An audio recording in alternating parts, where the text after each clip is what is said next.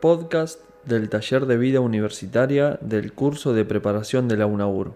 Semana 3, parte 1 de 3. Hola Noé. Hola Fran, ¿cómo estás? Bien, todo bien. Hoy vamos a hablar sobre las universidades públicas. La universidad no está sola en el mundo, está dentro de un sistema educativo. En nuestro país, el sistema educativo tiene cuatro niveles. Educación inicial, educación primaria, educación secundaria y superior. Además, en nuestro país la educación es un bien público, o sea, es de todos y todas. Y es un derecho garantizado por el Estado.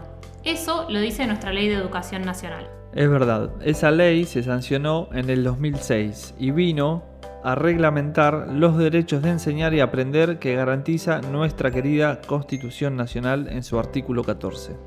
Ah, ¿por eso decías que la universidad no está sola? Claro, la universidad es una de las instituciones que lleva adelante ese ambicioso objetivo. El de garantizar el derecho a la educación. Sí, pero no es la única. La universidad, como otras instituciones, es una institución que produce y transmite conocimientos. Esos conocimientos vuelven a la comunidad, que permitió que la gestación de esos saberes sea posible.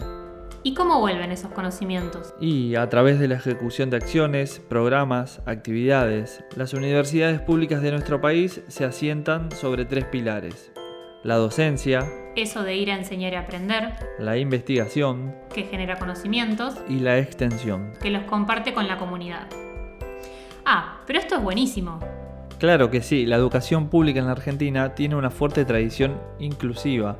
Por eso, cualquier persona que lo desee puede estudiar en la universidad pública, con el único requisito no excluyente de haber terminado los estudios del nivel medio. ¿La secundaria decís? Exacto. ¿Y por qué no excluyente?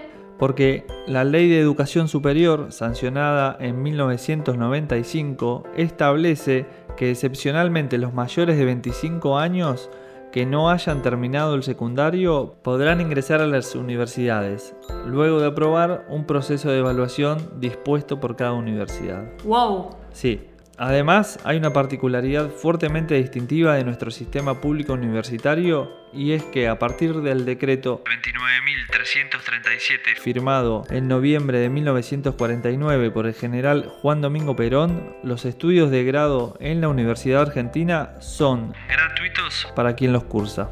Pero claro que son gratuitos. Eso es porque la educación es entendida como un derecho y no como un servicio que uno, por ejemplo, podría comprar.